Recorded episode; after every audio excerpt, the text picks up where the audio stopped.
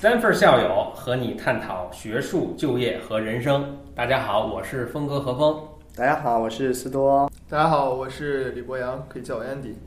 好，欢迎大家又来到我们这期节目啊！这次呢，呃，还是跟往常一样，宣传一下我们，说一下我们的 QQ 群号是三零六四二七六零三。啊，想加入我们的这个整个讨论的朋友们呢，可以加入 QQ 群向我们提问啊。今天我们很高兴请到了 Andy，啊，Andy，请你自我介绍一下吧。好，大家好，我是来自威斯康星麦迪逊大学的呃 Andy。嗯，所以 Andy，你现在是念几年级啊？我现在是大二。啊，嗯，以前在国内是在在哪？呃，高中是在大连枫叶国际学校上。OK，那你现在是怎么又回到国内了呢？呃，也是一方面想回来接触一下国内工作的环境，然后从而了解，呃，之后毕业呃想在国外拼搏还是回国，呃找一份比较合适自己的工作。你现在实际上是在一个叫 gap year 的一个东西。对，是的。gap year 实际在在美国是比较流行嘛，在国内是最近这几年也开始逐渐流行了。嗯，来讲讲这个 gap year 到底什么东西啊？gap year 其实就是。呃，美国大学学生他们希望能够走进生活，更了解生活中的一些，呃，比如说之后的工作，还有他们也爱呃培养自己的兴趣爱好。然后，所以呢，他们在大学的那个呃学习之余，他们也会呃就是 take a gap year，然后来呃利用一些。呃，比如说他上了一年之后，他希望呃能够空余半年，从而能够比如说找一份 internship，或者是呃去呃 do a sport，或者就培养自己体育或者是其他方面的一些自己的兴趣爱好，也是能够呃在呃在上在大学的这个过程中更加丰富自己的各方面的发展，然后通能够在帮助他们之后的大学生活。gap 如果就。从名字顾名思义来看，gap 就是什么？就间隔的意思，是吧？嗯嗯。啊，year 就是年，所以叫中国就被翻译成间隔年。所以，所以你现在在在间隔年，所以你是在大二和大三之间的这个选择一个间隔年，是吧？对，是。哎，我有个问题，因为我是一个很典型的中国学生成长过来的人，没间隔过。对，我就是没有间隔过。在我的概念当中，因为我之前在某期节目当中已经介绍过了。我是本科读了，OK，我就直接 go straight from college，从本科就直接去读研究生了，中间从来就没有想过，也没有这个勇气去 take a gap year。不，当时可能都没有，根本没这概念。当时有，有这概念吗？我真是有朋友在做 gap year，但更多是他们就像 Andy 这样子，在美国念本科，然后他们就愿意做 gap year。但是在中国的家长的心目当中。他们浪费一年的浪费一年的时间。你像我，我是拼命的想把这个学位读完，然后就想开始工作。不是说青春就是资本嘛？那为什么 Andy，嗯，我们之间应该没有什么 gap 哈？By the way，这个你就说你们俩年龄差不多？大不了几岁嘛，大不了几岁嘛。就是为什么？就是你家里第一没有这方面压力嘛？第二就是你觉得你要去 take a gap year 就有这个间隔年，你觉得最根本的一个原因，你觉得是什么？能跟我们分享一下吗？嗯，其实说句玩笑话，最根本原因是因为美国太冷了。然后，呃，其实我觉得主要原因那里可以可以转学吗？转到迈阿密大学？呃，这个可以考虑，但是目前还因为还是比较的亲切的，暂时没有。学校也非常好。对对，呃，其实主要是我自身方面的原因吧，因为我在呃怎么说出国之前一直都是处于一种。呃，一全力奋战备考的状态，就典型的对对，就是你当时准备参加高考吗？我当时并没有，但是我是一直在上各种的呃培训班来准备托福、SAT 的考试，然后也是几乎每个暑假寒假都是在培训班中度过，都是在呃比如说夏令营或者是那个 SAT 班中，典型的一个中国的青少年的这个。血泪是血泪史。对我甚至听说过有这样一个故事。我以前有个学生，然后因为他准备 SAT、托福的时间其实也特别的苦，然后就是时间不是太够，然后在申请的这个 deadline 之前，然后发现自己的分数不够。但是大家也知道，托福 SAT 是你进入美国大学的一个硬性的一个成绩标准。所以他说：“老师，我要 take a gap year，为了 学托福。为了学托福所以说中国人确实有这样的 gap year，中国 gap year 就是去 take a gap year 去专门去准备考研，比如说对，是很经常的。我我觉得如果说浪费时间，这个是一个真正的一个浪费时间。对，提醒大家一下，千万不要给美国大学说我要 delay 我毕业，或者是我要 delay 我的申请的时间的原因，是因为我要准备考试。这样子的话，是美国大学完全不能接受的。这在美国的价值观中是一个非常奇葩的一种一种思想。对，这这种方式就属于是，呃，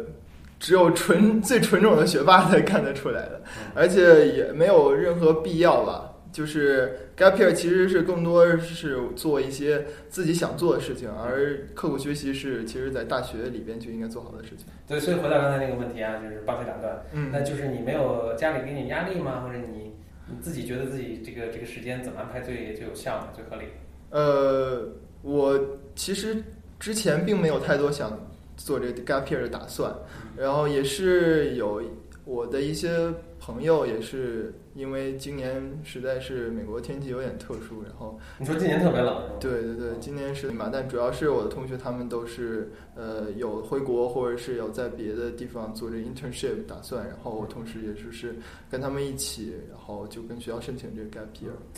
这个提到跟学校申请，那它是怎么一个学校会怎么一个流程呢？是这学校有标准化的流程说你去申请这个东西吗？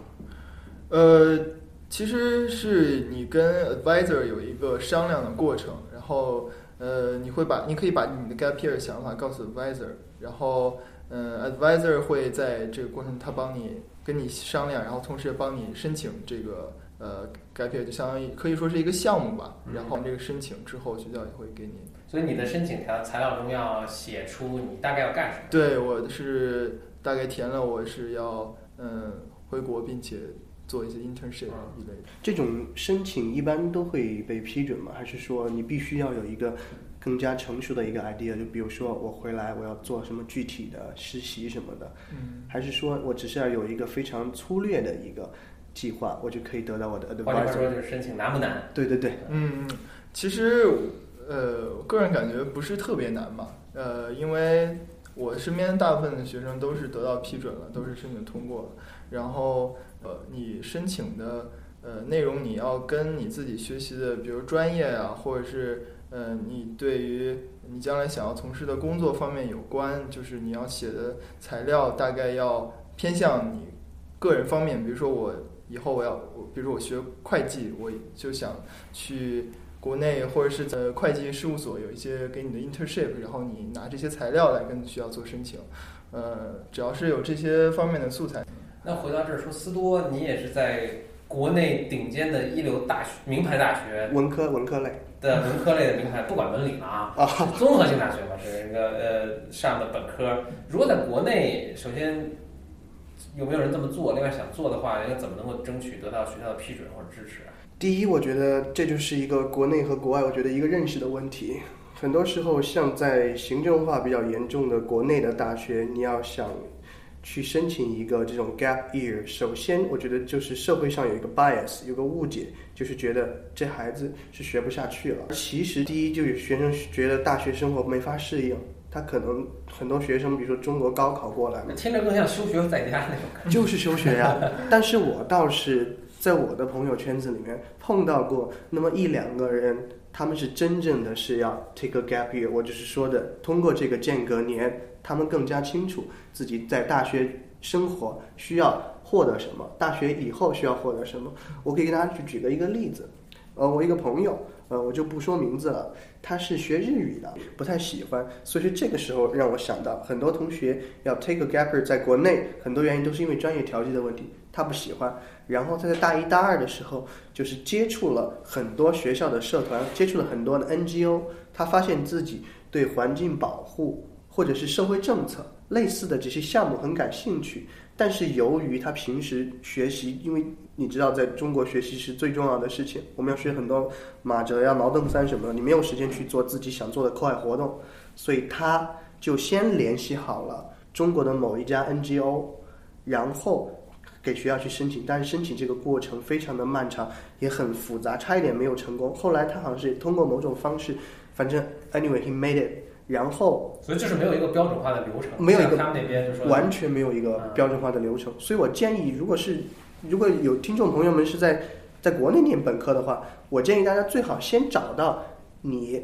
gap year 具体要去的一个 destination，你到底要去干嘛，然后这样可能对你申请更加有一些帮助。因为我觉得对于国内的学生来讲，抛开那些想修休学的同学来说，我觉得有 gap year 还是有一些好处的。这样子，尤其是对于你假设你进去不喜欢本科，你现在所学的这个专业，你可能通过对一些实际的社会活动之后，你可能更加知道自己想要什么。所以这个同学虽然以前学日语的，现在在帮瑞士的一家就是 NGO 做环境保护方面的研究，他准备去申请环境保护 environmental study 的 PhD。所以我觉得这个对他人生来说是一个转折点，是一件好事情。所以你必须要知道自己不喜欢什么，可能喜欢什么。因为你可能喜欢了什么，你才会去 take a gap year。否则的话，我觉得就是有点浪费时间。在我看来啊，嗯嗯，哎，Andy，你你在美国本科你是念的什么专业？呃，其实说到我，我是读的数学经济专业。呃，但是我通过这段时间回来在呃凯德这个呃这段时期的经历过程，我感觉我对教育方方面也是有很大的兴趣的。呃，也不，我之前也是一直想的是，呃，从数学、经济这方面，呃，一直念下去，然后将来可能转，呃，比如说应用数学或者是相关的，呃，就再念个研究生也有可能。但我现在我感觉教育方面也是一个不错的，呃，一个将来工作的，呃，一个考量，所以我决定将来不一定要。呃，完全是从着数学方面走，也可以转将来，呃，在教育学方面，呃，方向也有可以考虑，然后也不一定完全要念念完硕士再去找工作，也可以，呃，提前，呃，做 internship 也好，或者是就是，呃，先工作几年，然后再考虑读这个，呃，master degree 也好，所以我觉得这段时间的这个 gap year 对我来说还是有很大帮助，我也有很大收获的，嗯。说到数学和教育的联系，因为我是 technical，严格来说的话，我是学教育政策，是做数量分析这一块，嗯，所以呢，倒是启发了我一个东西，就是很多时候，比如说我对很多块领域很感兴趣，比如说我对数学，像你现在学这个专业，然后你可能对教育有兴趣，然后通过在凯德这边的实习，你发现哎，真的可能能建立某种 connection。那其实真的有人做这样的一个研究啊，就是说你高中的时候 SAT 的分数和你大学学分机它的一个相关性的一个研究。那为什么美国大学都把 SAT 作为一个必须的一个考试项目？它是有它的道理的，所以这个也是可能的一个理论化的研究。那为什么你当时是什么激发你对教育的一个兴趣呢？因为我觉得学数学的人很少，好像对教育蛮感兴趣。我就是另一个啊，啊 我也是学数学的。何老师也是一个是是就是是是是活生生的例子嘛。我其实目前还活生生的 例子。没有，就是呃，我我只是在考虑，因为我毕竟还没有往教育方面转。呃，我当时选数学专业，其实完全是因为我就个人数学比较好，然后也是呃，就是之前也是在高中也成绩一直是，因为我数学三年的成绩一直都是满分，所以我也是呃第一时间申请的专业就是数学，然后。嗯，并没有考虑太多其他的方面，比如说工程啊，比如说金那个。你们大学头两年应该也专业就定了吗？还是没没有，其实其实初步的一个意向而已嘛。呃，其实我们刚开始两年那个，就包括我现在我学的多半都是基础课，呃，专业课也还没有太多的去深入，呃。但是我个人这个，我觉得这个是值得说一下。所谓基础课，嗯，是我相信你们就是美国比较好的大学都是这样的，就是要求你在呃，人文、社科和自然科学这三大块儿，你都要差不多是一比一比一的一个比例的去学各各个系的课，是这意思吗？对，是这样。就是我们第一包，我们那个学学校要求，呃，在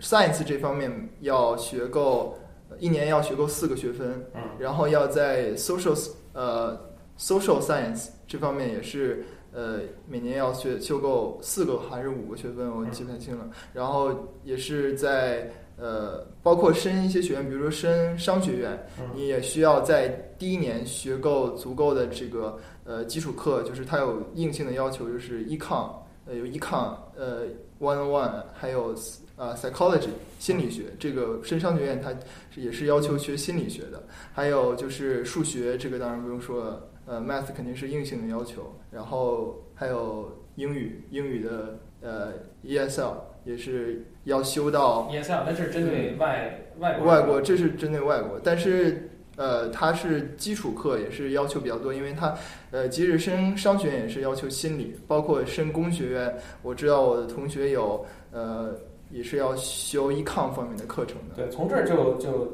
又引发到一个，我觉得我们每次谈美国教育都不可避免的会谈到的一个话题，而且我们跟这个间隔年的话题也有关系，就是他对教育的理解是更宽泛、更更综合性的一个。所以你说不仅仅说，如果仅仅说学校课堂的角度来看，那其实你各个学所有好的大学都会有这类似这样的要求，它的机制不一样啊。比如哈佛，它叫什么一个叫 core curriculum，还是类似这么一个一个词，它是你会你的课程分配是相当相当平均的，在只要头两年吧，是人文、社科和自然科学都会。而且呢，它对教育的呃概念和理解其实不仅仅是课堂，所以呃，比如说他们大学。美国大学整体来说，对于这个 gap year 的都会是一个比较宽松的一个政策，都会甚至鼓励你。我知道有些学校甚至他给你一部分奖学金，对，有对吧？scholarship，对对，你可以去申请，你可以去拿这个去去做一个一个事情。我觉得这个都是美国教育非常精华的一部分，并不仅仅是说纯纯粹在于它的 research 多么强。而而且刚才咱们说到，就是说呃，比如学数学。呃，去然后去做教育，这在美国就是一个太稀松平常的一个一个事情。你比如说我我学的音乐，然后后来去做工程，都是太稀松平常的一个事情。那嗯，就是他对这种学学学以致用，其实它是有一个更更更，我觉得水平更高的一个更高 high level 的 high level 的一个理解。它并不仅仅说我学这门技能，我一定要去用这门技能啊，而是说我学这个技能，它后面的一套思维方法。呃，甚至我我看到过一个，应该是哈佛本科本科那个部的这个 dean，就是这个院长吧，他曾经曾经有过讲座，他就说，呃，学什么这个内容啊，就是这个什么科啊，就不管你是地理学还是数学什么，这只是个载体哈，你通你是通过这个载体真正学到那套思考方法，才是我们至少哈佛我想教给大家的一个一个东西，嗯，所以这个是整个贯穿在美国教育的。始终上啊，这我我还有一个小故事，我也想分享一下啊。呃，跟 gap year 有关，就是 gap year 呢，其实不仅仅是说我在上学的时候啊，就是比如说我大学毕业之后，然后我接下来是选择工作还是选择去读研，这个有些人有时候想不清楚，他也会 take 一个 gap year。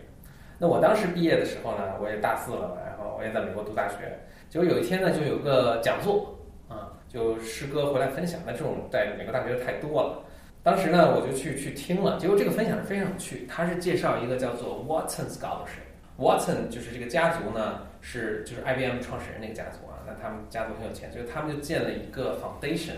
呃，建了一个 fellowship，一个奖学金是给什么呢？就是美国的大概有三四十所院校的这些毕业生，你们毕业时候呢，他们都给你一个 scholarship，是供你一年的吃住。那如果你有伴侣的话，他还会翻倍啊，供你一年的吃住。然后呢，让你们呢去。世界旅行，他唯一的要求就是，你不能够去一个你已经学习生活过很多年的一个国家。所以对于大多数人来说都是美国人啊，所以所以美国人，你这一年中你不能回美国。OK，那对于我来说呢，就是我应该是不能在美国和在中国，因为这两个地方我都待过相当长的时间。但是你必须，他就是推迫使你去，就是强迫你去一个陌生的文化和国家去住一年。你可以在一个国家，你可以去很多国家，然后他给你的钱呢有几万美金，相当于一个呃正常的一个人的就毕业生可能一年的收入差不多这样。嗯，我当时听哇，还有这样好的事儿啊！那同时呢，我就我当时还一直想着说，我这个怎么去去，我自己还有个小项目，我想去申请，就是重重走一遍丝绸之路啊，就是从 从大概是因为我就不在中国这段走了，那我就从欧洲。呃，后来发现这个签证可是一个非常头疼的问题。嗯，但是我就没有没有成型了。但是这个事情我没有去做呢，我其实一直表示很遗憾的。那呃，我后来跟那个有去做过这件事情的这个朋朋友聊啊，因为也不是那么难申请，他们就说，哎呀，说这个真是一个非常呃收获太大的一个经历。就是他最大的一个经历就是当他他也是去旅行，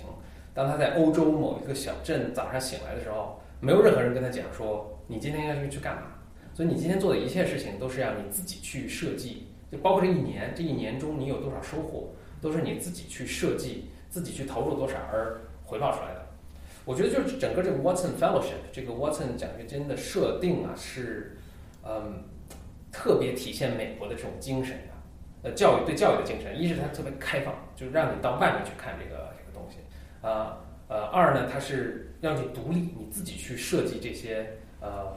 你的行你的活动是什么呀，你的路线是什么呀，你怎么花这个钱呢？还有第三呢是它是非常务虚，我觉得就是它并不。就这个活这个项目结束之后，其实你写个报告就行了，你并不用什么一定要完成了什么东西啊，它非常务虚。就是在我们中国很多人看来，可能觉得这就是一个完全浪费时间的一个一个事情。你一年回来之后，你说你对你申请研究生有帮助吗？对你找工作有帮助吗？好像都，尤其你又没有在本国啊，都没有什么直接性的帮助。但是他就特别相信，呃，这样的经历对于年轻人是有非常，对于年轻人的教育是他教育成为一个完整的一个人的一个组成部分之一。所以我是特别特别欣赏这种美国人，就他对 gap year 的的态度啊，其实贯穿到他整个对教育的一个态度上。我觉得大学，特别是美国的大学，给你最大的一个好处就是一个视野。从学习的角度来讲，你像我在中国念的本科，我进去之后，我大一、大二我就要开始百分之八十的课我都是要接触专业课，而且所谓那些通识课，一般来说中国的大学只有给你两种途径。第一种途径就是开各种的通识讲座，但是这样的讲座往往是比较肤浅的，我没办法深入的研究一个学科。第二点来说的话，一个方法就是学校给你选修课，但所谓的选修课，所谓的 elective 选择性的，其实是 compulsory。为什么？为什么是必须的？是他给你安排好。比如说，其实我觉得我对生物方面不是特别感兴趣，但我大一下学期期末考试的时候，拿拿了百分之五十的时间在背生生物的一个条目。另外一个。关于谈到这个 gap year 的东西，像 Andy，像峰哥，哦，你们比如说，假设你要去在美国是 gap year，你是主动的，你是有想法的。在中国很多时候你是被动的，为什么？我觉得我不喜欢这个专业，我需要去 take a rest，或者我觉得我成绩不够，我要休学。这个时候，很多时候学生他还是一个直线性的一个思维方式，我没办法拓展我的视野。但是如果像在美国大学，他给你一种机会，去让你去尝试新的东西。我觉得虽然你学的东西，你你在那个 gap year 你收获的东西，好像和你的人生道路它不是最大的一个切合，但可能往往你的阅历的一个拓展，会给你人生很多的一个 inspiration。我觉得这种精神，我觉得是美国大学，还有就是一个通识教育这种自由度，我觉得是美国大学能够带给你最大的东西，就是你的视野说不清说不清楚，在你人生当中哪一个 point 哪一个人生的节点当中，你这些阅历就会对你人生。产生一个巨大的一个推动的作用。嗯，其实我觉得 gap year 并不呃仅仅是拓展自己的阅历，呃，也是同时在这段时间积累以后工作上面的人脉。因为不管你去到哪儿，你到哪儿去旅游，包括你 take internship 也好，你都能认识很多呃，比如说呃企业中的非常有才有能力的人，包括旅行中你会认识一些非常呃，也是生活中有非常。多呃共同兴趣爱好的朋友，也以后呃能够在不管是生活还是工作中呃找到自己的方向，同时也是培养自己以后呃能够为以后自己的工作呃还有呃为自己即使是创业还是将来要到大公司去工作也好，也是打下一定的基础。你说这我想起就是两家著名 IT 公司，那个 Facebook 脸书和微软，呃都是从 Gap Year。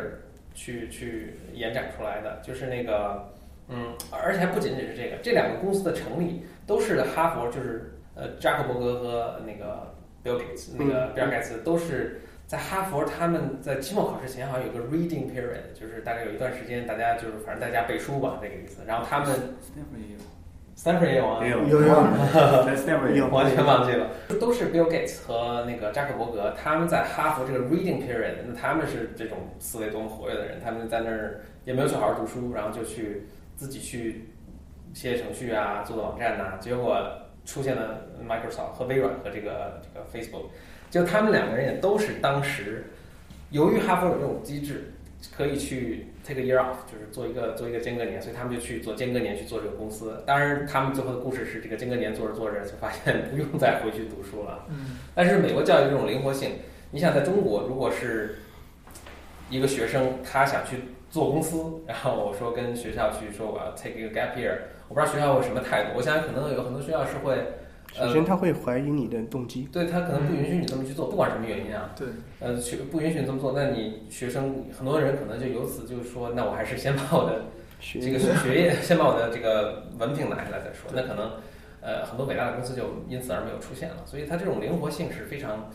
呃对于整个社会的创新是非常有用的。对，尤其是在你学校的，呃，我我我不知道是国内大学，可能是应该你学习成绩不是特别出色的时候，他可能很少给你提供这种机会。但是国外大学他不会那么介意你在学校的成绩，就是其实根本没有任何联系。对对，没有什么太大的联系。嗯，不，嗯我像我个人是呃，GPA 也不是很高，GPA 不是很高，也就能拿到这次 gap year 的机会。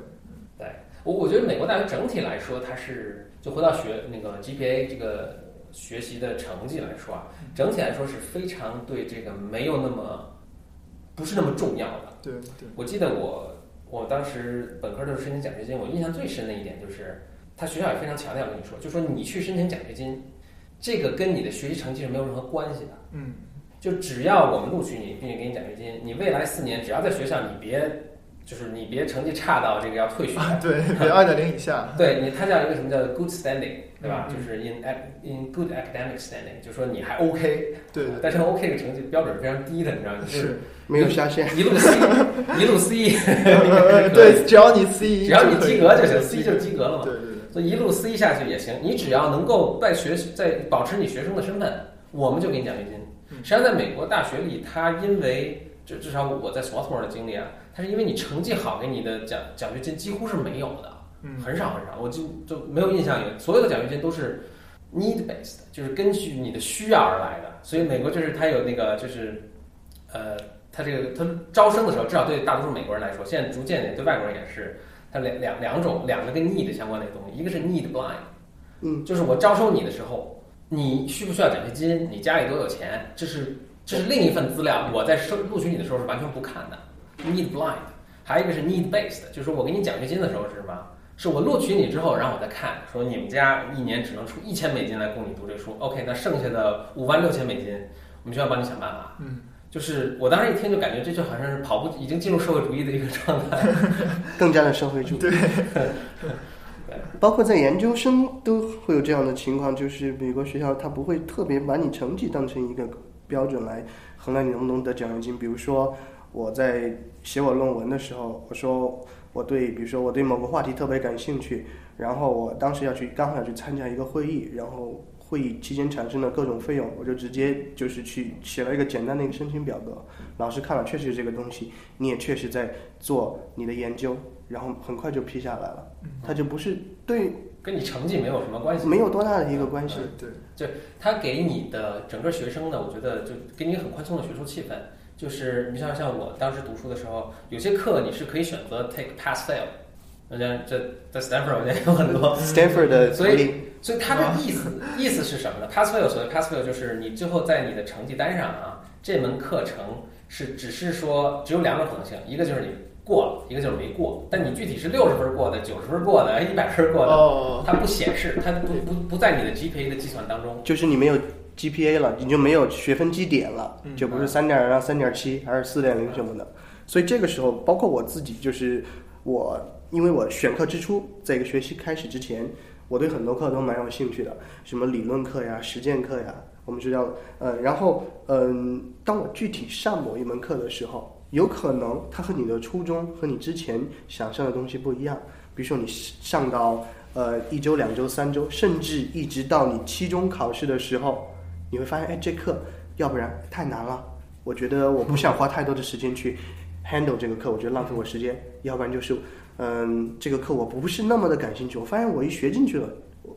完全不是我想的那么回事儿，所以这个时候我这个选择了，我就不不被动了，怎么了？我就可以 take pass or fail。我大不了就是我这个课我就认真上完，但是我不会花我额外的精力去到我不喜欢的东西上面。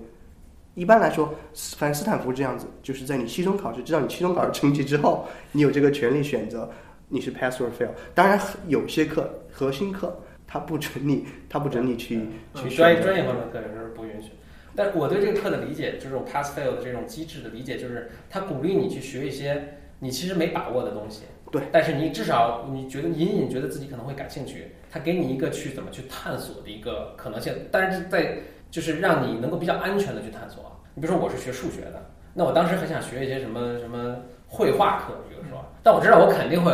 学的非常糟糕，但我但是呢，我还想去学，但是我就我就可以用这个这个机制去，那我说我就做作为一种尝试的心态去学，我不管学成怎么样，我觉得自己有收获就 OK 了。学校允许你这么做，而且允许他在不伤害你的整体成绩的一个情况下去做这个事情啊。大家不都是看重学分绩点嘛？特别是我们中国学生，所以这个就提供给你个机会。很多嗯高中的学生来问我，哎，老师，我在美国，我先要申请什么样的专业啊？我说，如果你现在没有一个具体的一个兴趣点，你完全可以去说你自己现在是 undecided，不能决定。这个第一不会影响你申请申请几率，不会影响你申请成功与否。美国学生、美国学校不会在乎这个东西。第二，你在大学的第一年、第二年，就像开始峰哥还有 Andy 所说的，你可以去 explore 各种各样的课。这个时候，你还不用担心它会去损害你的学分绩点，不会影响你的毕业的成绩。所以很多时候，当你学进去了这门课的时候，你才能真正知道你对这门学科、这个领域到底喜欢，